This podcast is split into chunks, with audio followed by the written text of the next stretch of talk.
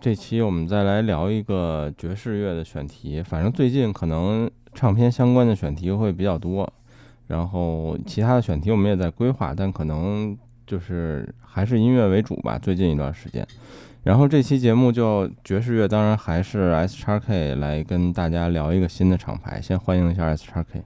呃，大家好，今天就没有宝哥了，今天只有我一个人。对，宝哥是不是也因为这个厂牌他也不是很多？呃，他应该还是知道的，嗯，可能只是因为他最近心情不太好吧。嗯嗯，我看我看起来觉得是这样的，嗯。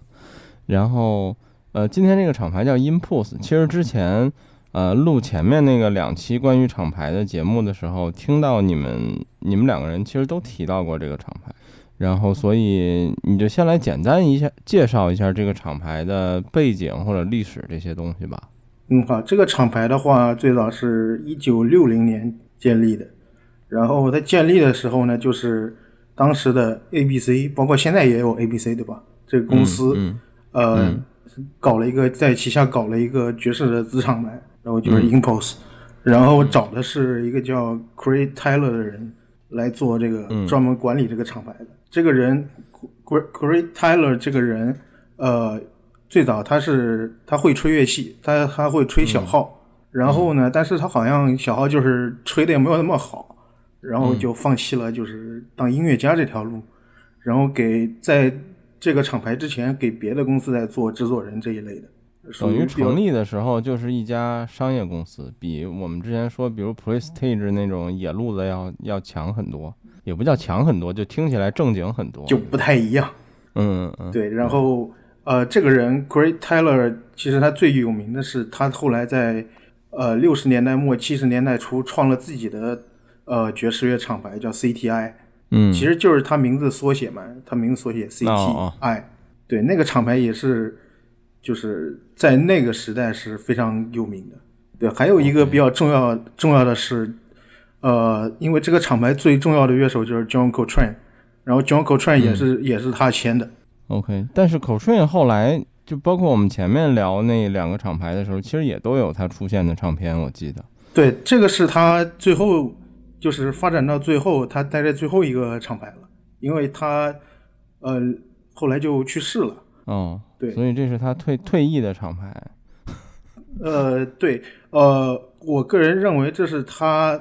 把自己的风格发展到一定程度之后，最成熟的，在一个厂牌底下出的这些唱片。哎，但是我想问，就是他到了这个 Impulse 之后，他在别的厂牌就再也没有出过唱片了吗？从这个时间？呃，有的，其实就是他是这样，有些录音可能之前就录好了，然后那个 Prestige 还是哪儿没发，然后后来才发出来了。呃，所以 Impulse 在它现在属于哪家唱片公司？现在环球旗下，呃，然后现在环球旗下所有的爵士类的都在 Verve，呃，它有一个音乐集团下面，然后大体上还是属于环球的。听起来就感觉，所以今天这些碟大部分在流媒体上可能能找到，然后非常好找，非常好找，因为环球的数字资源，环球的这个数字资源做的真的好太多了。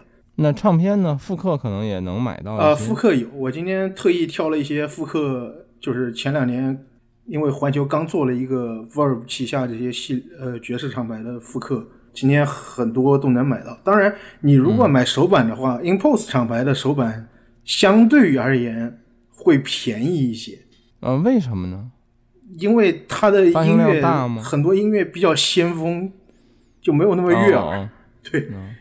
然后还有一个特点，现在都没有那么招人喜欢。还有一个特点，有些盘，Impulse 有些盘很有意思，它的首版就是那个橘黄色的盘标的会贵，然后它二版的那个呃黑色底，然后一圈红色的那个那个盘标的二版就会便宜很多很多。哦，那等于就是二版的性价比就会高非常多。而且另外还有一点，这个厂牌早期也是 RVG 录音，然后 RVG 制作的。就录这么多期，就对这个人印象深刻。对，因为爵士各大厂一提到爵士，一定会提到 Rudy Van Gelder。然后，嗯，凡是他录音的，基本上都是爵士乐迷在追追捧的东西。或者说这个事儿，呃，当然了，这些厂牌名下的艺术家当然很重要，但是像到现在，也就是几十年之后，爵士乐迷追捧的这些唱片和公司，那我们可不可以说他跟 RVG 这个人也有很大关系呢？嗯，对呀、就是就是他也有一种反向推动的感觉，吗？对相辅相成的嘛。嗯嗯。关于这个厂牌，你还有什么想补充一下的吗？呃，这厂牌是后来，然后七十年代卖给了叫嗯 MCB 的公、呃 MCA 的公司，然后再后来就乱七八糟一顿演变，然后就到环球了。反正最后落到环球手里，对，嗯这个这个厂牌其实没有那么多故事可以讲，但是就是一家靠谱、成熟的商业公司。对商业公司很成熟，然后它这个盘标还很有意思。其实呃，嗯我想说一下，就是它实际上这个 Impulse 这个厂牌，它这个名字后面是带个感叹号的。嗯。就这个厂牌的名字应该叫 Impulse 感叹号，然后它这个，然后它的这个 logo 也是就是一呃一对感叹号，一个朝上一个朝下的，然后你你还有它的那个封面设计，就是很它很多唱片是就是呃双 K 的那种，然后内封里面有各种介绍什么的，然后它的背面会是一个呃就橘色的一个条，然后上面有它的 logo 和感叹号那些的。辨识度还是挺高的。对，然后 Impulse 基本情况就是这样，因为确实没有什么可以讲的，嗯，好，因为这个厂牌是很很多人一提到 Impulse 就是 John Coltrane，然后提到 John Coltrane 就一定就是这个厂牌。所以这个厂牌确实是没有太多可说的。然后，呃，你给我提纲的时候，我也发现，比如说你第一次咱们一起录爵士，你笼统的推荐唱片的时候，里面就这个厂牌就有一张 John Coltrane 的那个 A Love Supreme，就是这个厂牌出那的。然后对，然后我记得你一开始也介绍说这是一个，呃，就是他比较后期的一张唱片了，并且是这个作为 free jazz 的入门，或者说从我浅显了解，free jazz 好像也是，比如说我们之前聊的什么硬波普、比波普比较之后的一个风格了。啊、是所以他们公司的很很多唱片也都是这种偏后期风格的爵士乐，对吗？对，呃，所以嗯我推荐的话，大致是分成三块，一块是、嗯呃，不算是从 John Coltrane 那一系呃嗯的音乐家的一些作品，有一些是比较传统的硬波普呀，或者是大乐队啊什么的。然后就是 John Coltrane 这一系，包括后来受他影响呀，包括曾经跟与他跟他合作过，后来自己单干的一些乐手的。然后第、还有一部分就比较有意思了，是呃这两年作为环球旗下的一个子厂牌 Impulse 出的新专辑。哦，他最近还在出唱片，等于。呃，对他现在还是在给一些新的，也我不能叫，我不知道那个能不能叫爵士乐了，就是反正 爵士大融合的一一些音音乐，在他在他们这个厂牌下做，嗯，对，那我们就开始聊聊这些唱片吧。嗯。我觉得可以，然后，呃，跟以前 S 叉 K 来的每期节目一样，我们还是会把封面放在公众号和呃，如果你是在小宇宙或者这个苹果的 i 那个 Podcast 的平台听的话，你应该能看到我们放的直接在节目 show note 里放的封面。如果你是在其他平台听，你可能要关注一下我们的订阅号才能看到。对，然后。呃，S 叉 K 这期也还是准备了 Tidal 和酷爸子两个平台的呃播放列表，就是他今天推荐的所有几乎所有专辑吧，可能有的专辑没上数字的，这个不好说。呃，大概是嗯只有一张，那一张也很奇怪，我等会儿再讲吧，讲到那张的时候再说，OK OK，就只有一张没有，剩下基本都有。剩下都有。对，然后大家反正到时候自己去我们的订阅号或者 show note 看就可以了。而且我在看嗯 c o b o s 的时候，我发现好多都有 High Res，啊，那环球嘛，对对，环球就是这个点今天听你说到它是环球的时候，我就觉得，嗯，这回可能比较好弄一些。像上次那个 Prestige 就是很多都没有，啊那公司我就不骂他了，因为不讲。对那那个就是幸亏你给了播放列表，要不然应该很多人都找不到里面的很多唱片。就咱们录的时候我不就说吗？我去搜，我基本一张找不到。对，今天这个可能你不需要我给你列表，你自己搜都能搜得到。对对对，OK，来吧，那你先来聊一聊这些唱片吧。呃，先讲一张，虽然今天宝哥不在啊，宝哥非常非常喜欢的一张唱片。嗯哼，呃，这个乐手叫 Oliver Nelson，我应该之前上一期讲 Prestige，然后提到过这个乐手。嗯呃，这张唱片叫《The Blues and Abstract Truth》，这张宝哥的形容是听到之后惊为天人。感觉这封面看起来也有也也也有点像古典音乐的唱片封面那个。嗯，这个这这个唱片还挺有意思的，就是这是嗯。最早最早最早首版的一个封面，然后它同年我不知道我不知道能不能叫再版，因为它就是同年，然后还有一个蓝色的，然后一个呃人像的一个封面，就是就是首首版首发当年就换过封面，对，然后也可能是公司不满意一类的吧。就古典音乐里不也有？对，可能就是这两个封面不知道该怎么取舍，然后就对对，这么干了。然后这张你看阵容就知道很厉害呀，里面有什么 Bill Evans 啊，然后 Eric 嗯 Dolphy 啊，然嗯后 Paul Chambers 啊，还嗯有呃 Freddie Hubbard。嗯对，Oliver Nelson 这张为什么牛呢？因为 Oliver Nelson 自己除了说自己是个萨克斯风演奏者之外，他还是他还会编曲。嗯，这个人是指挥大乐队的，所以你会发现他的呃整个音乐的编排呀，从头到尾呃非常非常完整，然后中间还有各种各样的衔接，然后你跟那个 Prestige 那个不排练，直接就上来就这么 挨个那么吹的，完全是两码事。有鲜明的反差和差距。对，然后这张里面这是一张什么风格呢？算呃还是算硬波谱的，嗯，还是嗯比较硬波谱的。然后里面有一首叫《Hold On》，还挺有意思的，就特别是那个开头就很有意思。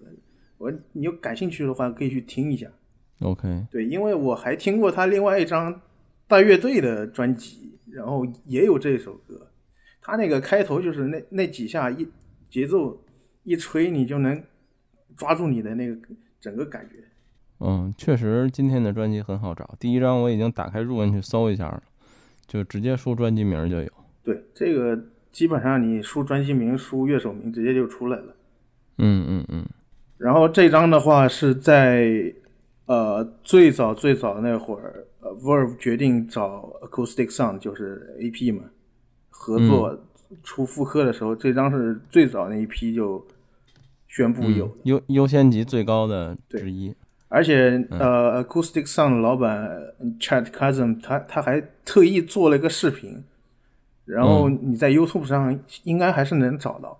呃，就是他拿了两台松下唱机，然后一边放的是他自己有的手板，一边放的是他们公司出的复刻，啊，然后还哦发了个 A/B 视频。就演示一下做的不错。对，就是他有一个特点，百分之八十的这些唱片，凡是找他合作的，有一点必须是他本人自己喜欢的，除了极个别的，哦，就他本身自己也。拆的这个人本身他自己也也是搞发烧的嘛，嗯这点还是挺有意思的。嗯对，呃，怎么说呢？你买手板我也不反对，然后复刻那个价格就摆在那儿，而且国内可能好买一点。嗯嗯，呃，像这些专辑就 CD 就比较容易，就很容易了。CD 很便宜，应该。嗯嗯，就哪怕是手版的也不会很贵，对吗？呃，对，嗯，爵士乐还是可能黑胶跟 CD 是两码事，因为这都是在 CD 时代之前的东西。嗯。然后我们刚才说 Oliver Nelson 是一个大乐队的编曲嘛，然后嗯。正好这个厂牌还有一个很很有名的搞大乐队的人，也在这个厂牌发过一张唱片。这个人嗯。叫 Gail Evans，、呃，这个人你去看他的专辑，可能八成以上都是在搞大乐队。嗯然后这张唱片叫 Out of the Cool，嗯 Gil Evans 这个名字我好像有那么一点点印象，尤其当你说他是个大乐队之后。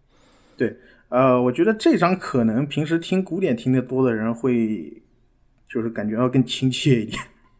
嗯 对，因为虽然说他这个大乐队的这个“大”字没有可能嗯，编制没有那么大。编制没有那么大，而且他这个大乐队做出来的东西不是那种传统的摇摆乐那种给人跳舞的音乐的那种感觉，嗯。他还是在这个波普的这个里面给每个乐手，虽然他乐手就是乐队成员多，但是每个乐手还是有自己的 solo 这样的。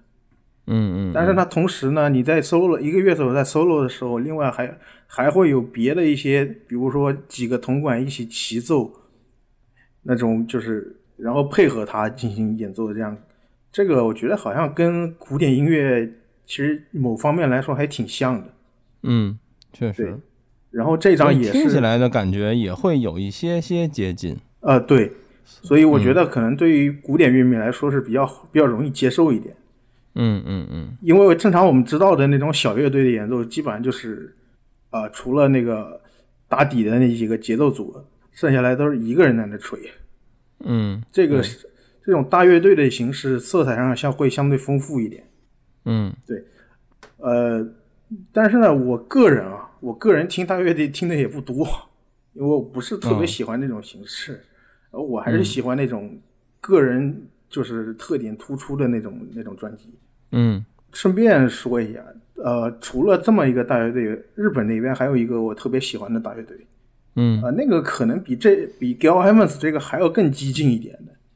嗯那个那个大乐队叫宫间荔枝的大乐队，叫 The New Herd。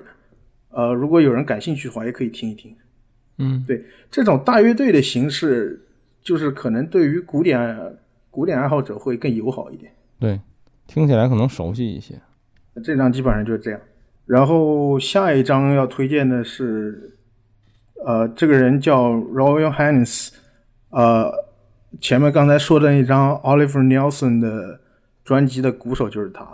哦，对，然后这边这一张的话是一个非常非常传统的四重奏，嗯，看封面就知道。就是四这封面就是四个人站在树林里面，拿着乐器也不知道在干什么。对，这张叫 Out of the Afternoon，呃，我觉得就像标题一样，非常适合什么周末午后，然后嗯，整个咖啡，然后听这一张，嗯比较放松的一种。也不是就是相对来说比较轻松一点，没有那么在这个厂牌里面算异类了。嗯对，没有那么激进的那些东西。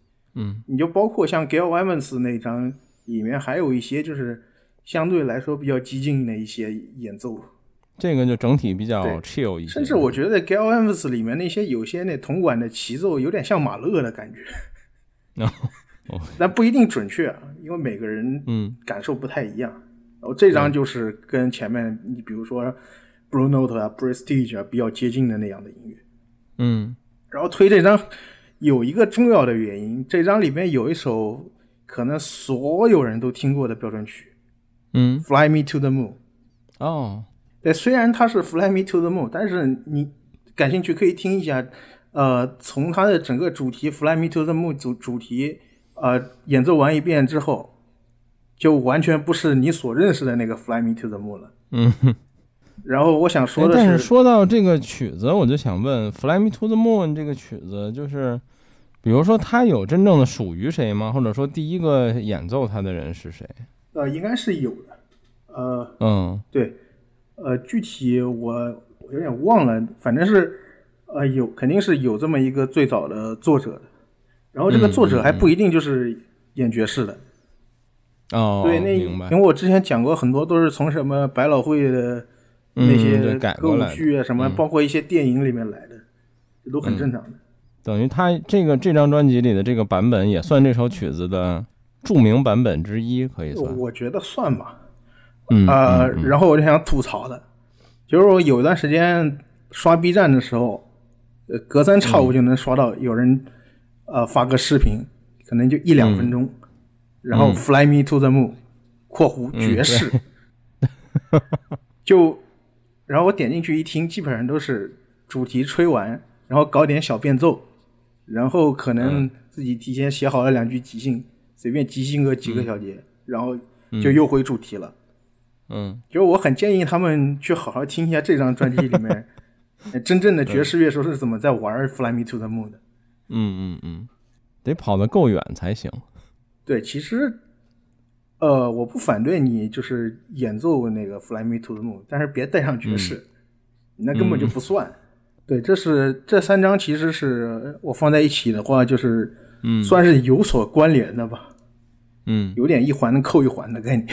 嗯嗯 对，，OK。然后这这三张属于这个厂牌里面相对来说比较不那么激进的那三张了。剩下的就都是激进呃，还好，还有大概一两张还行吧。嗯然后嗯可能越往后，能听下去的人就越少了。嗯 然后下面的话是我想介绍一个爵士贝斯手，嗯然后这个人呢他也能编曲，然后他叫 Charles Mingus，嗯呃，是一个非常非常著名的爵士贝斯手。但是我之前好像一直没有讲过，什么原因呢？因为他没有在那些 Blue Note 呀或者 Prestige 厂牌待过，啊，他就一直在这一个厂牌，没有，他还有在。或者说他没去那两个厂牌录过东西，对吧？嗯然后这边要推荐他在这个厂牌非常有名的两张专辑，嗯一张叫《Black Saint and Sinner Lady》，嗯。还有一张名字就挺暴力的。嗯，，Mingus Mingus Mingus Mingus Mingus，五个 Mingus，你看那个封面就知道。对。那那取名字的方法也是挺有意思的。对，对。别人都叫同名专辑，他是重名专辑。对。然后一般 省事儿的话就是 Mingus 乘五，嗯对，OK，这两张还是有区别的。那个、嗯。呃，先说一下 Mingus 乘五这一张，这张你是能够听到他一些呃被作为一个贝斯手啊、自己的一些嗯演奏特色、演奏风格的。然后他整个的风格的话是呃偏后波谱那一块儿，就是硬波谱，然后里面会有一些和不和谐的音啊什么的，但是还相对来说还是形式上来说还是那个形式之内的东西。而且这个厂牌可能很多专辑都是有那些编曲底子的人的出的专辑，所以他这个、他这张专辑可能就是编的也比较相对顺滑一点，没有像那种、呃，可能上一期 Prestige 听得多的朋友会发现嗯，Prestige 全是那种某个乐手，呃，演呃做自己的即兴，即兴完了停一下，然后下一个乐手来，这种就是嗯各玩各的感觉。他这个嗯更像一个乐队的感觉。然后另外一张就是俗称叫呃，国内俗称叫黑圣人。哦对这一张的话，呃，这封面也挺有意思的。封面是一个他在抽烟的照片。嗯对，然后这一张被称为说最不像爵士乐的爵士乐专辑。对，如果像什么呢？他或者说为什么呢？你你去看一下他那个整个的曲子的安排，嗯，你就会发现它是更像古典乐的乐章的感觉。哦，明白。对，然后它里面甚至有一些段落，你会甚至会仿佛觉得自己在听古典乐。嗯嗯对，比如说他那个第二首一开头那个钢琴独奏，你会感觉甚至可能感觉我在听一个钢钢琴奏鸣曲的感觉。嗯嗯对，但是过过了之后，你就会发现它里面，它铜管一起来之后，鼓一起来之后，你就会发现哦，还是在玩爵士的。嗯，然后包括里面还有一些拉丁爵士的一些元素。对我觉得这张可能也是古典乐古典乐乐迷会比较比较亲切的东西。感觉比较有意思，到时候也会听一听。对这张，呃，然后这两张的话也是还是一样，环球给做了复刻，然后就顺便说一下环球这个复刻的事。环球这个复刻找的不是 Kevin Gray，找的是 Sterling Sounds 的，呃，最好的母带工程师叫 Ryan Smith 嗯做的。然后，呃，Impulse 这个厂有一个很很让人悲伤的事儿，就是呃，当年在环球大火中，Impulse 的母带烧了很多。哦，对，所以复刻有人可能会觉得稍微差那么点意思，是因为有一些是找找的那个复制母带做的，嗯嗯，因为确实没有办法没有了。确实没有办法，没有了，大火烧掉了，所以挺可惜的这个厂牌。然后呃，下面一张要介绍的是我们之前也有提过的一个颤音琴手，叫 Mel Jackson。嗯，呃这个我有印对象。呃，这张这张名呃专辑的名字叫 Jason Samba，呃，然后嗯很很显而易见，这个这个里面肯定有 bossa nova 的东西。呃，Mel Jackson 的话，他在这个厂牌也出过大概呃不多吧，大概两三张专辑，还有一张叫 Statement，、然后这一张是 Jason Samba。呃，这个没有复刻，但是首版我据我所知，反正我 eBay 上看到的不是特别贵，对，大概在五六十刀，呃就能买到。如果你不是特别在意品相的话，嗯然后这张还挺有意思的，这张可能有一半的曲子是 bossa nova 那个风格的，剩下的一半还是硬波普的那个风格。然后就借这一张说一下吧，呃，bossa nova 这个风格带到美国来的话，也是这个厂牌最初的那个 producer，呃，Greg Tyler 搞的。嗯，对等于也算是他的功劳之一。，对，嗯所以我觉得可能，呃，Mel Jackson 大多数的专辑都是那种可能把颤音琴当钢琴用的那种硬波普专辑的话，这张是一个比较特别的存在。哎，但我很好奇，bossa nova 这个风格，理论上它算不算爵士乐这个大的分支？呃，算呀，它实际应该是算的。算的呀，算拉丁爵士哦哦，这个风格，因为我之前听过一些，呃，就是应该算 bossa nova 这个类别的音乐，感觉也听起来还是比较容易接受的。呃，这个是爵士乐里面可能相对比较容易接受的一种类型。对对，对，一般会推荐呃刚开始听的人从 bossa nova 开始听，因为比较、比较放松嘛。呃，那种拉丁节拍啊，包括对，那样的歌手的那些吟唱，这首里面也有啊、这嗯同名曲那个你一开头就会发现，就一个一个人，一个一个男生在那儿反复的在那唱 jazz and samba，jazz and samba，哦哦，就你一听就知道那是波萨诺瓦的风格。那所以这是一张带人声的专辑吗？呃，人声不多，大部分还是演奏。嗯但是就波萨诺瓦那一部分还是有一些人声的。然后下一张要介绍的是上次在 Prestige 介绍了对，介绍过的一个乐手，叫 Sonny Rollins，嗯，感觉这专辑名也非常就简单粗暴呀，直白。对。封面也简单粗暴 就放放个 Sonny Rollins 在吹萨克斯，然后直接就叫 On Impulse，然后能看到他那个 Impulse 后面是加个感叹号的那种。嗯，对，这一张就是没什么好说的，因为有复刻，所以推荐。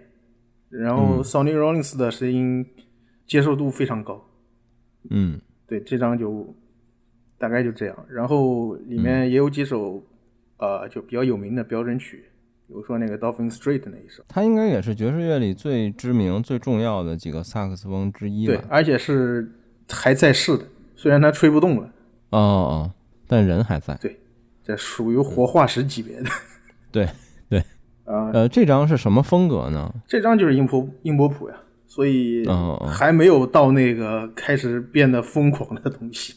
对对，所以至少这个厂牌到现在为止，可能还是接受度会会稍微高一些的专辑，对吧？嗯，应该是吧。然后下面这张嗯可能就开始有点不对劲了，嗯，因为从封面上有一些感觉，反正因为呃，Yusuf 这个人本来就是个怪人，呃，这张叫 Saxon Montes 啊，这名字就比较难念。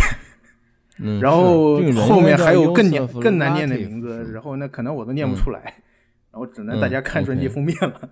就是这一张呃，Yusuf Yusuf 其实在 Impulse 出了好多张专辑，呃，比如说有有一张是长笛为主的，叫 Golden Flute，、嗯呃，嗯然后还有一张现场的，我个人很喜欢的《Live at Pips》，呃，都没有推，为什么呢？这一张这一张比较有特色。嗯这张我上次呃，我上次讲过 Yusuf 这个人，Yusuf 这个人是拿个、呃吹的管乐器他可能都会的人，这张就是一个很好的体现。呃，这张他吹了萨克斯风，吹了、嗯吹了双簧管，呃，吹了我想想啊，吹了呃竹笛，吹了中国笛，嗯然后里面有一首就应该是叫呃 Bamboo Flute Blues，哦，对他吹的中国吹的竹笛，这个这个人有点像王致和臭豆腐，就你 怎么讲？，对你你刚听的时候会觉得啊这玩意儿怎么这么怪呢？然后他嗯他又特别杂嘛，什么都会吹，嗯一张专辑里面啥都有。然后你可能上一首刚听着萨克斯呢，下一首穿换成换成呃长笛啊、竹笛啊，或者是双簧管什么的。然后然后音乐也比较怪，然后它这里面还配一些铃鼓什么的那些乱七八糟的打击乐。嗯然后就是你听久了之后会发现，哎，这个人实验性、创新性非常好，然后那个臭臭的味道反而反而会觉得非常香。嗯，听惯了又觉得很好。对，这张是属于呃，可能刚接触会扔在旁边的，然后听听一段时间之后会会拿回来去慢慢的品味的。嗯、但是我看这个封面上，它是它是一个萨克斯啊对所以萨克斯算是他的主乐器吗？或者说是他最擅长的那个乐器吗？这个人没有什么擅长不擅长的，他啥都会，但是就是他需要用什么乐器，他就可以吹什么乐器。嗯嗯嗯嗯，对，因为上次说的那个 Eastern Sounds 里面，他甚至吹了埙，有印象。就他已经玩把这种管乐器玩到一个新境界了。有一种现在前前前一段时间特别火那种什么国乐大师的那种既视感。嗯，他可能玩的更杂，然后就是各个民族的乐器他都有接触，嗯，然后他也愿意用，然后愿意做实验，嗯，然后搞出来这种王志和臭豆腐的感觉，嗯，呃，然后这张是没有没有复刻的，然后想买的话自己买手版去，然后这么说吧，因为他这种闻着臭吃的香的原因，他的他在英国的专辑没有特别贵，对对。感觉就是不会特别值钱，对。但是你如果是从音乐的角度来说，他的音乐绝对是比那些 Prestige 的 Jam Session 我觉得更有研究价值的。对，当然不是说那 Prestige 那种 Jam Session 不好啊，都是非常棒的 即兴，只不过他这个就是比较有特色，就更值得反复听或者好好研究的这种感觉。然后下面介绍一张，可能是。这个里面所有的最轻松、最像流行乐的，对，OK，这张是 Mel Brown 的 Chicken Fat，呃，你听一下的话，就会跟别的那些乱七呃别的专辑就完全不是一个概念。嗯，这个有点融合爵士，就是又像爵士啊，又有那种 Funk 呀、R&B 的东西，包括它的节奏，整个就是搞得很流行乐。对，但这也是一张有人声的专辑啊？没有，还是器乐演奏。OK。但是就是有有点放放可 R&B 的那些嗯嗯感觉，呃嗯，放在这儿是为了调和一下，要要不然这个厂牌全是那种 福瑞上天的东西，估计会有人有意见。哎，但是我我刚才突然想一个问题，我我发现这张专辑上也是它印着 Stereo 嘛，然后包括你说这是一个一九六几年才创办的厂牌，所以这个厂牌里大部分录音是不是反而是直接就是立体声的呢？对，它有立体声，很多都是立体声录音，但是最早的那些唱片还是双发的，就是单声道立体声都有，就是都有，嗯嗯嗯。呃，这个厂牌反正我呃在封面下面也标了那个具体的唱片编号。它的它的这个编号的特点是从一开始一直往后排，呃，所有单声道的就是前面加个 A，所有立体声的前面是 AS，嗯，就是 AS，对，然后从一百往后的一前面再加个九，啊，我说呢，对，因为我说这从一开始这排到了九千多，这也太恐怖了，它它就是从三位数的开始，前面又加了个九。嗯嗯呃，可能轻松的部分大概就到这了。上面可能除了 Yusuf 那张需要花点时间去消化一下，其他的我觉得都是相对比较好接受的。哎，但我想问一下，比如说你提到的 Yusuf 这张专辑，比如说它的编号是 A 九二，那就是它的单声道版本叫 A 九二。对。那么它的立体声版本叫 AS 九二吗？对，就叫 AS 数字可能会变。哦，明白了，就等于数字是不变的，只是字母来区分单声道和立体声。OK。下面就是重量级人物了呗。呃，下面就要介绍这个厂牌，一定得讲头牌，叫 John Coltrane。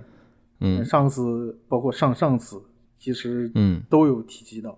然后其实在此之前，他还在一个厂牌待过，Atlantic，在那个厂牌出的还是一些硬波普的专辑，比如说比较有名的 Giant Step，比如说 My Favorite Things。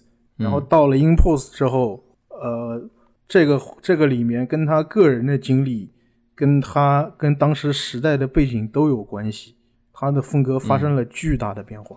哎，但我想先插一个关于这个艺术家的问题，就是比如说我作为一个爵士乐的小白，或者说并不那么了解爵士乐的人，我知道的，比如爵士乐里非常非常著名的乐手，比如说 Miles Davis、Bill Evans，呃，就是张口顺可以算在这个级别里的人物吗？算呀，必须算呀。OK，就是为数不多的几个里，他是可以排进去的。对，虽然说在 Miles Davis 已经开始当 leader 的时候，他还是 Miles Davis 的小弟，但是就是因为在这个长白下，他做出这些革新性的改变的音乐，嗯，让他的声望，包括现在的所谓的历史地位，可能历史地位能跟 Miles Davis 平起平坐，甚至于。甚至于说，在某一些比较极端的爵士乐迷心里，Miles Davis 后期搞搞的那些 fusion jazz，就是狗屎嗯，John Coltrane 这个才是爵士的正途。嗯嗯，OK，当然那是有偏颇的，嗯，没关系，我就喜欢这种爆言。没有没有，呃，Miles Davis 那些 fusion jazz 在爵士乐历史上还是有很高地位的，只不过我个人可能不喜欢罢了，嗯，因为它太商业化了。对，像 John Coltrane 就跟 Miles Davis 走上了完全不同的一条路。嗯这个里面有一个很重要的东西，是因为当时就是呃美国黑人那些意意识上的觉醒啊，嗯包括对于那些不公平的地位一些反抗的一些东西，他们嗯想用这样的音乐表现出来。然后包括现当时的爵士乐发展也到了一个正好到了一个瓶颈期，就英国嗯。谱大家听腻了，要发展要发展这个音乐，肯定是有两个方向，一个是做的商业化，谁不想赚钱呢，对吧？赚钱嗯。呃，就一定要接地气，那就是搞一些流行的东西。然后嗯，另另一另一条路就是另一个极端，就是呃，走向更艺术性的东西，更自我表达的东西，然后就走上了这样一个前卫啊，呃，free jazz 的这样的路。嗯嗯嗯，就 Coltrane 走的是这条。顺更像对，更像后面这条路。呃，然后的话，首先要介绍两个他在 Impulse 的现场专辑。呃，嗯这俩放一起呢，是因为我想说提一下这两个很著名、很著名的爵士俱乐部。这俩俱乐部都在纽约，然后呢，现在呢还在开着，就是大家如果有机会的话，可以去一下。但是肯定不是在原址了，哦，包括可能老板也转手了好几手了。嗯嗯嗯，对但是对于当时来说，这两个 jazz club 可能是纽约呃最著名的。就等于当时这两个俱乐部有很高的地位，对但现在不一定。呃，现在其实还有，只不过因为爵士乐后来相当于就断档了嘛，然后不能说现在当代爵士乐不好吧，嗯肯定还是有的。但现在做的就为了活下去，肯定多少都有一点商业性质的那种，就是嗯比较偏向流行的东西嘛能理解的。对，嗯包括你像 Blue Note，呃，国内的 Blue Note 都开始开放卖乐爵士乐手给你伴奏唱歌了，那都是无奈之举啊。哎，但我我还想插一个问题，就是前前一段时间我在听，呃，应该是重青的一个节目的时候，其实他类比过当前的爵士乐的状况。我想问你是这样的吗？就是现在的爵士乐，其实已经变得非常的怎么说刻板和无聊了，呃，就是论资排辈儿的这种感觉非常严重。就是当今的爵士乐，我觉得得分两方面一方面是嗯这种比较商业化的东西，嗯确实有一点就发展上个性化的东西，没有像 Coltrane 这么、嗯，有嗯这么有个性的人出现了。就因为但是这种原因也可能是因为人造成的，对吗？呃就是因为没有了这样的人。多方面的吧，我觉得。嗯，当然我，嗯我我觉得啊，目前爵士乐还是有一些非常棒的乐手，这是不可否嗯认的。但总体的氛围肯定是不如当年这个时代了。对爵士乐最好的时代，我觉得一定是就是五六十年代啊嗯这样的。OK，其实好，呃，怎么说呢？这个他说的那个其实也对，只不过啊就现在有很多爵士乐已经不完全是爵士乐了，你懂吧？嗯，就包。括别的，其实他的意思是说，第一就是论资排辈儿，第二就是这种就是已经非常固化了。就比如我师傅是谁谁谁，或者我是谁谁谁带出来的，所以我就有更多的机会，我就更牛逼，就是有这种感觉在里面。嗯，多少还是有一点，包括他这个整个音乐的本身的发展，就已经不像当时当时那么纯粹了。嗯嗯，对对，主要黑人想出名都玩说唱去，呃对谁还吹爵士乐？也没有办法，就跟跟现在古典在美国一样，没有市场，对对对谁还听爵士乐？，OK，那我们接着来聊 John Coltrane 吧，这几张专辑。呃，说这两张，呃，这这两张是在现场的录音，呃，这两个嗯 club，、一个叫 Village Vanguard，叫先锋村，嗯还有一个嗯叫 Birdland，、嗯这可能很有些人都听说过。你像、嗯，Village Vanguard 我听过对那个 Bill Evans 有一张很牛逼的专辑，就是在在那个 Jazz Club 录的嘛。然后还有一张我没放在这儿的，就是后来 Coltrane 又在呃 Village Vanguard 呢又录了一个现场，那个没放在这儿，原因是那个太飞了。嗯，OK，然后因为我知道有一个朋友，呃，不知道是哪谁给他推荐的，说这嗯就那那张飞起飞的那张，告诉他 John Coltrane 的，好听的，嗯，然后人买了之后发现，这不就在瞎吹吗？完全听不懂。对，这这是什么玩意儿？对然后这两张还相对好一点，嗯但是你如果拿来跟他 Prestige 啊，包括 Atlantic 时期的专辑对比，这就已经开始不一样了。首而先且，我发现这个 Village Vanguard 这张专辑是 A 幺零，就是是这个唱片公司非常早期的编号呃，，对，就等于是这个公司创始之初就已经把它抓拉进来了，对吗？嗯，对，差不多就是那个最早的。嗯然后这呃这张还不是最早的，最早前面还有两张应该，嗯嗯嗯呃嗯，前面还有两张，我意思就是说，这个厂牌刚成立，就等于庄口顺就已经在这个厂牌，对他就是这个厂牌的支柱。大腿，大腿嗯，OK，因为我们上次说了嘛，后来 Prestige 那些专辑，管他是不是口口串，当时是呃乐队 leader，、对。最后都挂他名字，他就是这个都打个他名，爵士乐的标志。对，这你可以呃，如果你仔细去听的话，你会发现现场有一个特点，就是每一首的时间就拉长了。嗯。可能原来录音顶多十分钟，除了啊，除了上次 Prestige 讲那种变态的那个录个二十分钟的那种，哦因为现场的话限制没有那么多，他想想吹多久吹多久。嗯，然后这两张的风格也发生了明显的变化，呃，嗯口川不再去追求那种特别快速的即兴，然后嗯一听就知道是很比波普的风格。这两张呃速度慢下来，但是音乐的内容一点也没有减少。对，你可以听出来他的这里面出现了那种变化，他的声音还是那声音本身的音色还是那么激进，但是他的嗯旋律上他的思考的就更多了。，OK，对，但是这只是一个开始，还没有到他转变的巅峰。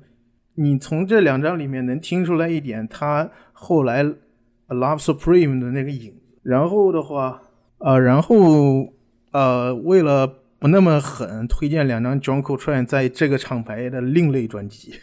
嗯呃，所这里说的另类，反而是可能大家最能接受的两张。一张可能之前也推过，就是 ballads，就是各种各样的抒情曲。这对于 John Coltrane 来说是一个非常罕见的东西。这个他要么就是硬波普那种高速的即兴，要么就是那个 free jazz 呀、前前卫爵士呀这些，就更表达自我的东西。然后这一张就是规规矩矩的在那吹慢歌。嗯，然后很适合，比如说某个晚上倒杯酒，然后开始躺在沙发上听这个。呃，所以我刚才还想问，就是张口顺这个人，呃，留下专辑最多的厂牌是这个厂牌吗？呃，我没有统计过，Prestige 和嗯。Impulse 都挺多的。但主要是在这两个地方。啊、对，然后 Blue Note 的 Blue Note 的话，一张就是那张嗯嗯蓝火车，嗯，因为他从没有签，从来没有签过 Blue Note，那张是从哦。Prestige 借过去，然后去录的音。哦哦，对然后 Atlantic 有几张，但是没有这两个多。那他就等于是最后退休或者说结束职业生涯的厂牌是这个，是 Impulse。呃，这么说吧，就他在死后还有一些没有发出来的，最后都是在这儿发的。OK，对，从到了可能到了七十年代，这有些有些他当年录的才发出来，也是在这个厂牌。就为什么的话，后面后面反正会讲到的。然后刚才说了，Ballads 是 Coltrane 比较不常见的一张抒情专辑，嗯，然后后后面这张就更抒情了。这嗯这张就是不光有 Coltrane 那么抒情的在演奏萨克斯了，这里面还有一个爵士男歌手嗯 Johnny Hartman，、这张就是一张人声的专辑，就跟 Impulse 我觉得甚至有点格格不入。为什么 Impulse 会有这么个东西？嗯就很也很有磁性的一个男生在那唱歌，然后嗯 John Coltrane 给他伴奏，啊、唱的非常好，吹的也非常好，但是就是非常不口传。OK，对，但是可能接受度上来说，这张肯定是绝对是接受度最高的。然后呃，这两张，然后包括那个 Live at Village Vanguard 是还是刚才说的那个系列有复刻。然后下面就要介绍两张，就可能 John Coltrane 逐渐达到巅峰的作品了。不得不听的重要专辑。呃呃，一张是叫 Crescent，这张放在这儿是因为这张有复刻啊，还有一张是呃 Love Supreme 嘛，Love Supreme 也有复刻。当然你买两张对，你买二版买买后后期七十年代版本也没有问题。但首版 Love Supreme 就你懂的，想都别想了。嗯，对，这张肯定是非常贵了。对，这就是呃 John Coltrane 呃可能还没有到后来那么 free 的一些东西。嗯，就你已经可以听出来的前卫性，他想表达自己的一个感受的东西。对，然后包括这个，其实我觉得后期的话还有各种宗教的因素在里面，都影响了他的音乐的一个整个的体现。然后我从第一期节目我也说过，Love Supreme 可能是你呃能不能听 Free Jazz 的一个标准。对。如果如果 Love Supreme 你听不下去的话，Free Jazz 可以直接 pass 了，对，就没有必要再花时间了。这张当时我就是因为第一期你就介绍了这张专辑嘛，我当时试过，反正我我暂时还不太行。嗯，对，因为他可能是要么就是大段的萨克斯，像像那种哀嚎一样的那种吹法，要么就是那种钢琴在非常快节奏的那种，怎么说呢，就跟跟那种好像有旋律的不一样，它是连成片的那种，连绵不绝的，像向你轰来的那种感觉。对你可能从精神层面上去欣赏它才能欣赏哎，从音乐旋律的角度，你已经没有办法欣赏它了。可能这东西给学学员听，学员会觉得这这啥都没有旋律，有啥意思？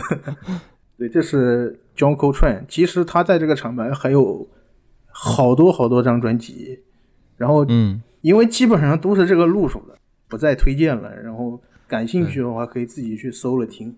嗯，但最有代表性的可能是这六张。对，呃呃，这里面也不算，可能最有代表性的话是比较我我挑了几张可能 比较容易买得到的，然后呀，还有一些有话题性的 专辑。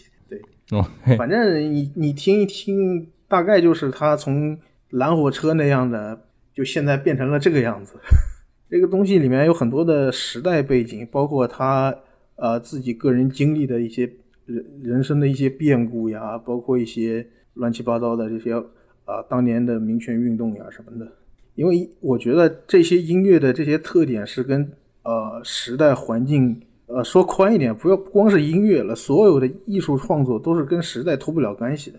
所以就就再讲回来，你说现在的爵士乐。那跟现在的整个一个时代社会的背景也有关系，所以就现成现在那样子了。呃，刚才说了，John Coltrane 在一些就是音乐上的改变，这里面离不开一个人，呃，他老婆，嗯，呃，Alice 从名字上看出来，呃，这是他第二任妻子，他可能呃，他五十年代结过婚，后来离婚了，嗯，然后呃，可以说他这个音乐上的改变，可能有一部分原因也是因为他这个第二个老婆。然后包括他跟他老婆后来搞了一些，就是跟一些宗教的相关的东西接触了之后，也对他的音乐有影响。Alice Coltrane 的话，他是一个钢琴手，然后他还会弹竖琴。这边推荐他两张专辑，呃，这两张专辑的名字我都不会念。嗯，好的。对，但是我我要解释一下，其其中那张叫那个 Bata 什么的，然后那个封面像个。像个什么怪物的那个东那一张，嗯 嗯，那一张呃，巴塔是一个埃及的神，对，感觉封面好像什么宗教信仰相关。对，那是那是埃及的一个神的名字，然后后面那那一串翻译成英文是 The Beloved，就你可以明显的看出来，它这里面开始开始有一些就是非洲的那种色彩了，这就是他老呃呃寇川的老婆给他带来的一些。某些层面上的变化吧，然后还有一张是 Journey in 后面那名字我也不会读了，那好像是一个印度的一个什么，可能也是宗教相关的东西。呃，这两张可能我觉得啊，相对于口传 John 口传来那那些就是比较先锋前卫的东西来说，这两张可能还好接受一点。他老婆的这个东西后来呃口传去世了之后，他也开始探索自己的方向。这两张是属于比较有他自己风格的，然后跟他一起演出的人呢，都是当时跟口串就是一起演过的哥们儿。然后这里面呃那张那张 Pata 那个就是那个像埃及的神那张专辑，呃，还有一个据传的小故事。然后我给的这个封面，你可以发现右下角有个贴纸，然后上面写着 Pharoah Sanders，呃呃呃，应该 featured 呃 Pharoah Sanders and 呃 Joe Henderson。嗯，然后据说最早是因为呃封面印出来，然后呃 Sanders 和看了之后发现封面上没有自己名字，很生气，去找找唱片公司，然后唱片公司印出来了咋办呢？右下角贴个贴纸，后加进去。对，所以所以你看那个第二张，那下面就有一行字 Feature Pharoah Sanders，所以你可以看出来当时的爵士乐手是非常有个性的。Alice Coltrane 这两张的话。呃，首版的话挺贵的，因为他，嗯，Alice Coltrane 本身自己出的专辑不多，这两张又是有名的，嗯，但是这两张的话，呃，反正今年计划计划内都有复刻，呃，准确说是其中有一张已经做出来了，但是呃，那张第一张那个，呃，复刻是有复刻，但是那张是个数字复刻，但问题是你不买你也没没得选，对，那是。呃，环球今年做了一个新项目，叫 Verve by Request 这么一个系列，啊，就是出一些那种不是特别主流的专辑。哦哦，对，然后就就有 Alice Coltrane 这么一张，然后另外一张还是那个呃环球和 Acoustic Sound 合合作的那个系列里边，好像是这个月还是下个月就要出了。呃，所以你从 Alice Coltrane 这个里面，你既能听出来 John Coltrane 对他的影响，你也能听出来他自己。可能个人的一些风格的发展，对，然后要说的就是，呃，刚才提到的那个人，嗯，叫 Pharoah Sanders，嗯，他的话前段时间刚刚才去世，然后所以他的唱片可能这阵子 要开始涨价了。他的话可能就是，呃，他的话相对于 John Coltrane 来说，呃，专辑里面宗教呀那些。包括一些非洲的元素啊，就比《Coltrane》还要多。对，从尤其是你这里放的第二张，从封面能看出来。对，呃，这两张一个叫 Karma，一个叫 Simb。Simb 那个是好像是一个南非语的一个词，具体什么意思我也没查。然后 Karma 这张专辑是前上个月还是上上个月刚出的复刻，反正我买了这张。这张你看着可能上 Discogs 查的话。啊，A 面是一首歌，B 面是一首歌，其实它不是这样的。这张呃就两首歌，第一首歌占了绝大多数，然后第二首歌只有三分钟。他的这个，那所以第一首可能有三四十分钟啊，对。然后他的这个这张的风格就是你跟我们之前聊的那些爵士乐完全就不是一个概念了，而且他也不是那种纯 free jazz，就是比如说像 Ornette Coleman 那样，就是。萨克斯吹各种各样不和谐的音，他也不是，嗯，它还是有他音音乐旋律在的。他有一个非常特点，就是他会呃一段旋律不停的重复，不停的重复，不停的重复。然后包括在他呃去世之前跟别人合作发的最后一张专辑里面也有那种也有这样的体现。他就是呃很多里面会有一个 loop，这个旋律一直在重复。就是他最后发的那张是跟。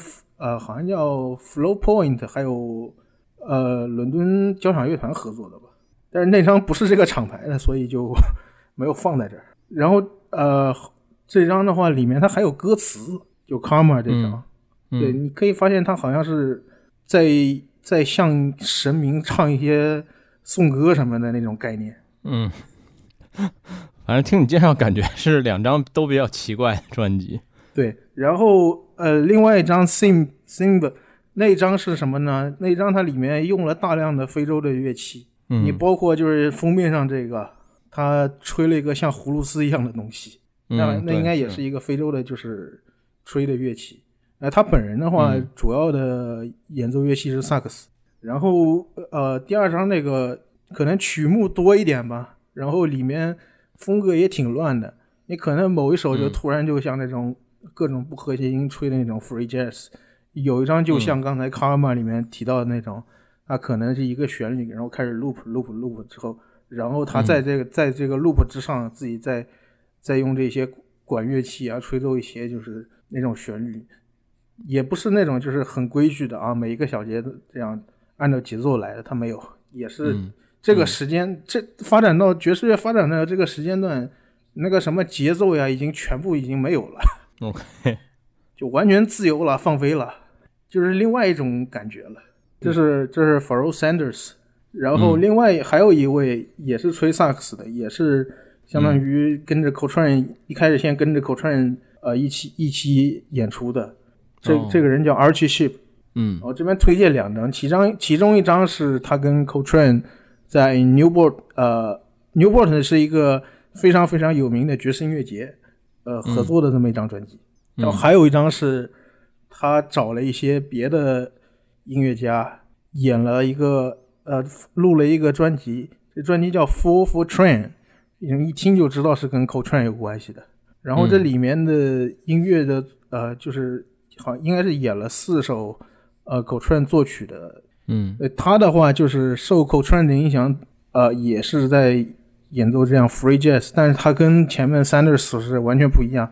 Sanders 更多的去呃研究了一些宗教神明啊，包括非洲的一些那些传统的乐器，然后拿来融合，然后形成自己的风格。他走的就是往更 free 的路子上去了。OK，大概两个人虽然都是跟 Coltrane 有非常非常多的合作的，但是后来自己各自的路线就不太一样了。所以他算是口润口顺带出来的一个艺术呃算家吗？Sanders 我觉得也算，？OK，对他俩属于他俩和寇川他老婆属于寇川系的，就是这个厂牌的主力就就都在这儿了，然后还少了一位，嗯。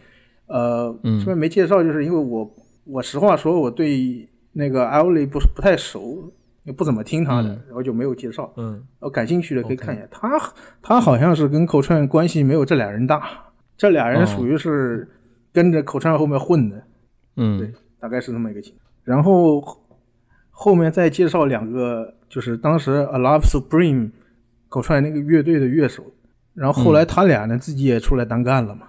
嗯，然后一个叫 Alvin Jones 是个鼓手，这个鼓手名字我好像都听说。啊、对，因为他之前在 Blue Note 呀、在 Prestige 啊也也出过专辑。对，然后名字我有。然后 Blue Note 前段时间是给他出了一个呃未发行过的现场，哦，呃，那个那个就是他在离开口川乐队之后，在一个爵士爵士酒吧录的一个现场，然后里面也是那种大段的这种、就相相对自由一些的题材的一些爵士乐了。然后这一张放在这儿，这张叫 Dear John C，一看就知道又是跟口串有关系的。然后这张呢也很有意思，他是从口串乐队出来的，但是呢，他找的这些个乐手呢，呃，在当时的话玩的不是那么那么 free 的乐手，所以你你能听到这个，就是他既有传统的那样的一个结构呀，那样一些东西，然后因为他本人又受了 Coltrane 的影响，可能做出来的音乐嗯。又又已经开始往 free jazz 那个比较自由的方向发展了，然后就有一种融合的感觉，要既没有那么那么暴躁，也没有那么就是旋律上那么灵动悦耳，像 swing 的感觉的。嗯，就有一种转折点的感觉。然后还有一位是呃狗川乐的钢琴手，叫 McCoy Tanner。其实他在 Impulse 还出了好几张专辑，我选来选去选了一张可能相对比较好接受的，叫 Today and Tomorrow。这张是呃没有没有到先锋那么先锋的，可能还在嗯 Model 或者是后波普的那种风格里面。因为他好像个人的话，一直虽然是在口川乐队演了很演出了很多，但是他个人的话没有没有那么激进。最后后来他嗯从、呃离开 Impulse 之后去了 Blue Note，然后发的哦专辑还是、就可能没有他在口川呃，你能听到他在呃这些专辑里面听到他在《Love Supreme》里面演奏钢琴的那种影子，就是那种嗯连绵不断的钢琴，就是嗯但是呢，他的自己本身的音乐就没有在口川那儿那么那么激进，就嗯相对比、比较好容易接受一点嘛。所以他后来去了 Blue Note 嘛，Blue Note 因为都知道，可能是因为呃比呃比波普呀、音波普呀这些有名的，他的风格更往那个路子上去了。对，这大概就是。OK Coltrane 这一系的这些音乐家的一些推荐，可以你可以发现这个这个厂牌可能呃少说一点有一半都是 Coltrane 影响，然后搞出来的专辑。对，感觉到了。然后最后在一个上古时期的再介绍最后一位，这个人叫 Sara，嗯那肯定不是他本名了，这是他的艺名嘛。嗯然后他不是口串直接带的，但是我觉得他是可能后来接班口串，再继续发展这个实相对实验性的爵士乐的一个人。推荐一张他在 Impulse 厂牌的叫 Astro Black，嗯，他这个不光是 Free Jazz 了，这封面看着就很魔幻。他这已经奔向外太空了，属于是。OK，他好像这种音乐有一个特别的类别叫叫 Space Aging，就是嗯，就叫太空。对，你会听到它这里面有那种类似于像收音机调台的那种声音，啊，就那个哔哔哔那个什么那样的东西，然后所以已经不只是纯自然乐器了，对吗？对上面说的那些可能还都是一些自然乐器，只不过有一些用一些嗯。非洲的那些乱七八糟的乐器，嗯嗯嗯。然后他这个就我估计那个声音是电吉他搞出来的，然后他他这个乐队的话就搞得很很那种太空漂浮感，就嗯。我觉得可你你拿它来来来配那个《流浪地球》的那个 BGM 嗯，是合适的，对或者配一些更科幻的呃片子，对也许都可以。就是那种对星星星际遨游的感觉了。对对对你看它封面就能看出来。对，是呃的。然后你你流媒体上的封面跟这个还不一样，这个是他首发的时候的封面，感觉有一种星球大战既视感。对它就是发展到这个程度了，嗯，就是他们呃呃 free jazz 呀，包括实验性的爵士乐啊，发展到后来就成这样了。就嗯你这种音乐绝对是没有市场的，跟流行音乐比的话，嗯所以他们这些人也是完全不在乎的，他们就是要呃表达自己的一些呃艺术性的东西，包括上面说的非洲的那些，我觉得是他们一个寻根的行为，找到自己的来源，然后用这些创造出自己属属于自己自己风格的音乐，然后嗯。我管你爱不爱听呢？对，大概呃口串系的就是这样。所以说，那可能今天我虽然推荐了这么多专辑，可能最后可能大家听下来大部分大部。分买的可能还是前面推的那些专辑，因为后面那些可能我自己本人也听的少，虽然我听，但是我我可能听的少。包括像 Sara 的话，我我也是不敢多讲，因为我本人听的太少了。嗯，对，嗯但是他非常厉害。主要是一个对，主要是一个趣味性吧，和口顺这位人的关系的对，我觉得原因。你得讲一下这个，提一下这一位，因为他太有名嗯了。嗯嗯对，大概是这样的一个东西。嗯。然后这是上古时期的 Impulse，然后现在的 Impulse，、我看你最后三张就是比较现代的，对对吧？呃，先讲两张，就是一个是现呃去年还是前年是呃 Impulse 的六十周年，六十周年，然后嗯。你他们在六十周年搞了很多活动，包括呃嗯。环球给他们出的复刻也是借 Impulse 六十周年这个这个由头出的，嗯 然后六十周年里面他们出了有一个英国的，这是英国的一个爵士乐的团体出了一张呃专辑叫《Black to the Future》，呃，然后这个这个团体叫 Sounds of Comment。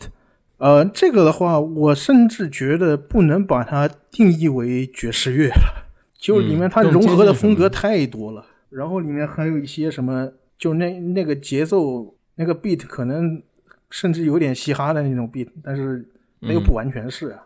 这是不是也像我们前面聊到这个现代爵士乐的问题或者说现状的那种感觉？呃，有一点，我觉得是这样。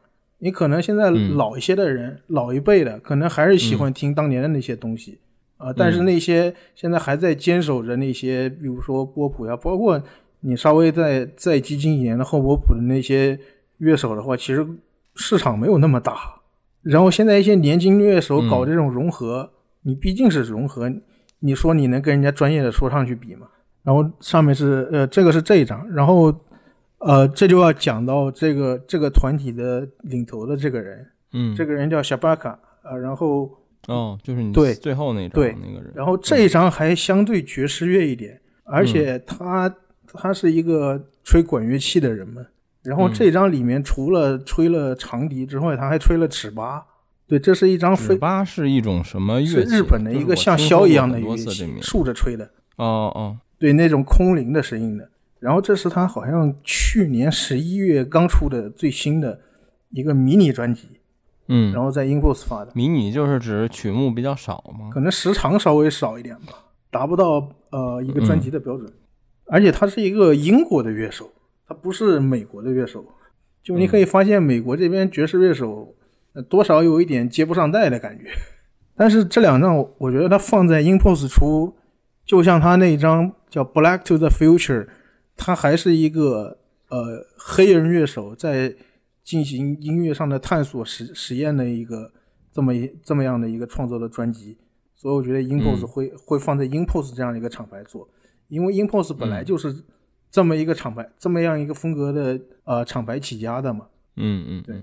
所以我觉得这两张算是比较契合 InPost 这个厂牌的现代环球出的新专辑。然后剩下来那张就要开始讲故事了。这是唯一一张我个人我自己在 Title 在 c o b o s 竟然没有找到的专辑，因为我知道他曾经在流媒体上存在过，就所以我很奇怪。嗯这张这张是一个英波普的专辑，是英波普爵士钢琴手 Monk 非常呃非常有名的钢琴手叫 Monk，应该之前有提过这个人，呃的一个现场的专辑是有印象的。但，这张这张现场特别之处在于，呃，这个 Palo Alto 是一个高中，哦，对，这是在一所高中的礼堂里面演的一个现场，呃，起因是。呃，这个学校里面一个高中生给 Monk 他们写信，问 Monk 能不能来演，来学校演一场。嗯，然后没想到真来了，他就真去了。对，然后卖票的话，票价是普通票是两两刀，然后学学生一刀，就公益演出的那种感觉。对对对，嗯。然后本来这场是肯定没有录音的，对吧？然后据说是学校的一个清洁工。用学校的录礼堂的录音系统偷偷录的，接近风衣或者广播录音的。呃，不不不，呃，我听过这张之后，觉得他他们学校的录音系统是非常好，录的还不错，对，甚至非常不错。然后，但是我很奇怪，这张居然是放在 InPost 出的，就他一点也不 InPost。然后当初放出消息要出的时候，还闹闹了个官司，就是。因为这个这个是相当于录音带是从别人那边不知道哪经过几手找出来的嘛，因为是一个清洁工或者是一个看礼堂的人录的嘛，然后找出来之后啊，环球拿出来要要发行了，然后这里面又有点乱，然后又又有人说是索尼拿出来的，我也不知道他们几个公司到底是怎么搞的这个，然后他们拿出来之后，孟克他儿子不干了，就孟克他儿子还有还有他的一些。遗产继承人不干了，嗯，然后本来说是要发的，推迟了好好一段时间，黑胶才出来。然后可能是他们谈好了什么一些个就是具体的细节。最早我因为我在流媒体上听过，我知道是有的。然后现在网易云音乐是有的。啊，网易云有这张专辑。但是我很奇怪，我我抬到 c o b o s Apple Music，我找遍了，我没找到。我也在翻 Apple Music，好像也没有。所以我怀疑是可能是。Monk 他儿子那边跟唱片公司达成了一个什么协议？流媒体只能挂多久那种概念？对，应该是，就还是有版权上的问题。对，然后呃，这个黑胶的话，是我我非常非常推荐买的，如果你还能买得到。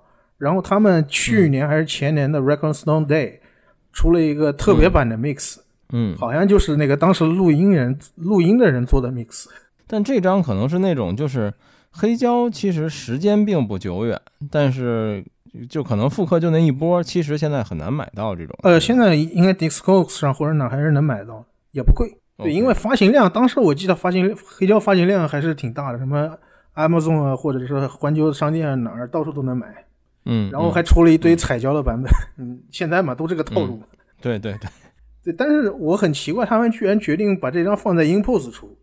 嗯，因为这是一张真的很正经的英波普的专辑，你跟那个抠串那种放飞自我的完全不是一个概念的。为什么我也想不明白？但像你说的，就是这个录音发专辑的时候，他应该已经是环球集团了啊。对呀，就等于环球最后选了这个厂牌，而没有放在它旗下的其他的，比如 Blue Note。对，我觉得可能放在 Verve 啊，或者放在 Blue Note 要比这个好，但是我也不知道为什么。更合理。反正。你看封面上，反正现在就是个 InPost，这个装帧风格也很 InPost，封面也是很 InPost 的风格。就这张也挺奇怪的，但是我非常推荐买一下这张，故事也有意思，然后音乐内容也好。那等于流媒体就是大家可以去网易云，那我估计我猜 QQ 音乐可能也有啊，，对，可能国内的国内的平台可能他们嗯，是的，蒙克他儿子那些人 管不到这么远吧？对 对，管不着，对，或者就是找找文件吧，然后要不然就是找黑胶，CD CD 可能能买到，哦，我都不清楚他们有没有出 CD，嗯，因为他们这一波是属于在黑胶复兴之后才发的这些东西。你你发现没有？这两年呃，包括呃古典乐，包括爵士乐，把这种就是呃原来没有发行过的东西拿出来发黑胶的越来越多了。就嗯就从模拟时代那些录音拿出来发黑胶的越来越多。哦，黑胶我搜了一下，国内还有有现货的，全新二百七十多块钱。这张反正可能也好好买一点吧。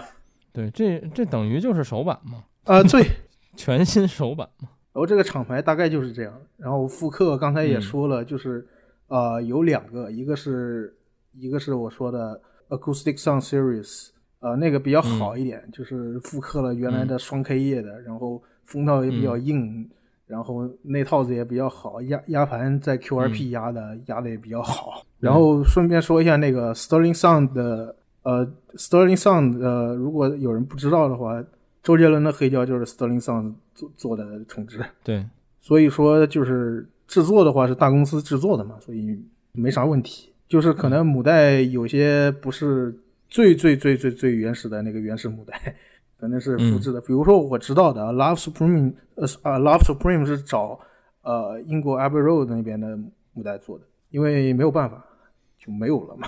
按他们的说法是找能找到最好的呃就是母带资源来做的。然后呃还有一个就是那个 Verb by Request 呃那张呃忘了说了那张 Mel Brown 那张 Chicken Fat 就是就是在这个系列下面发的，但是嗯而而且爵士乐呃环球算是就是因为算是比较诚实的，嗯环球直接就说了，我嗯我们这个这个系列因为是比较偏门的，然后就没找嗯做的没有那么好，用数字资数字资源做的。哦哦哦，对环球还是比较诚实的啊。而且爵士乐就是因为跟你录节目嘛，操！我之前疯狂买了很多，现在已经快占我唱片夹一格了。然后当然了，我就我从没听过首版的爵士乐，我买的基本都是按你推荐买一些质量比较好的复刻，包括 AP 的呀，包括 Blue Note 自己的那个 Classic 系列或者这个 Tom Pitt 系列，啊嗯、我觉得都非常好。就是我听完觉得没有什么，我这让我想再去找首不你的知道冲动。呃，可能有些人有 RVG 情节，有收藏情节，有人有嗯对有 RVG 情节，就喜欢 RVG 那个声音。嗯，那我觉得无可厚非嘛，就是嗯有什么财力就去 买什么样的对 对水平的唱片。就是如果你想花花性价比比较高的去听到这些专辑的话，买复刻是呃源头有保障的复刻是没有没有嗯问题的一个选择。嗯，对，因为环球环球这种大公司现在做的还是确实上路子。对对你不像那个 Craft 那那那我也没有办法，我嗯，对，我自己还抓破脑子，天天天天在 eBay 上看有没有漏能捡的。嗯 对你像你像环球这个 Blue Note，我现在就不考虑了，因为它总归是要出复刻了的嘛，就复刻吧。对 Inbox 也是环球的，行所以就没有什么问题。然后、呃，我想一下，它好像 Inbox 呃环环球那边公布了今年要新出的这个 Verve Verve，就是包括 Inbox 要出的复刻，好像 Inbox 的不是很多，所以也没有办法。嗯然后那张就是 Out of the Afternoon，我记得是最近就要出了，可以关注一下。这两这两年好像爵士的复刻黑胶就是都在出，而且还挺多的。一个是之前咱们聊 Blue Note 在出，包括你今天说环球有规划在出很多，而且好像三王鼠也出复刻了。我啊、对，三帮鼠是有两波，美国有人复刻，日本也有人复刻。对 是，就感觉最近如果想入门爵士或者买一些碟，没那么在乎手感的话，可以看看。爵士最近还是有很多名盘复刻性价比。呃，说白了就是大的唱片公司想清楚了，看清楚了，知道黑胶现在玩的人又多起来了，然后也嗯知道、呃玩黑胶的要需求什么，不就是要模拟嘛，然后都嗯给你、是吧？然后反正我我是的，我可能呃价格稍微低一点，但是我出的量大一点，这样我还是赚了很多的啊！就除了那个 Craft 那个小鸡巴巴的公司，不知道他们在干什么。嗯，行，那我们关于 Inputs 今天就聊到这儿呗。然后我们后面还会有爵士乐的，然后厂牌的部分我们会继续做，然后我也会再想一些，呃，不这么垂直于厂牌的选题的类别，反正到时候还是叫 S 叉 K 还有宝哥，然后大家一起来聊一聊，别的就没什么了吧。然后就是听完了，欢迎去翻我们的这个订阅号，还有我们相关的播放列表一类的。对，这一期的专辑感觉也挺有意思的。S R K 还有什么想说的吗？呃，今天就这样，最后再说一句。INPOS 的唱片量力而行，别把自己听疯了。嗯，对，好吧，那我们今天就先聊到这儿呗。谢谢 S R K，大家拜拜，拜拜。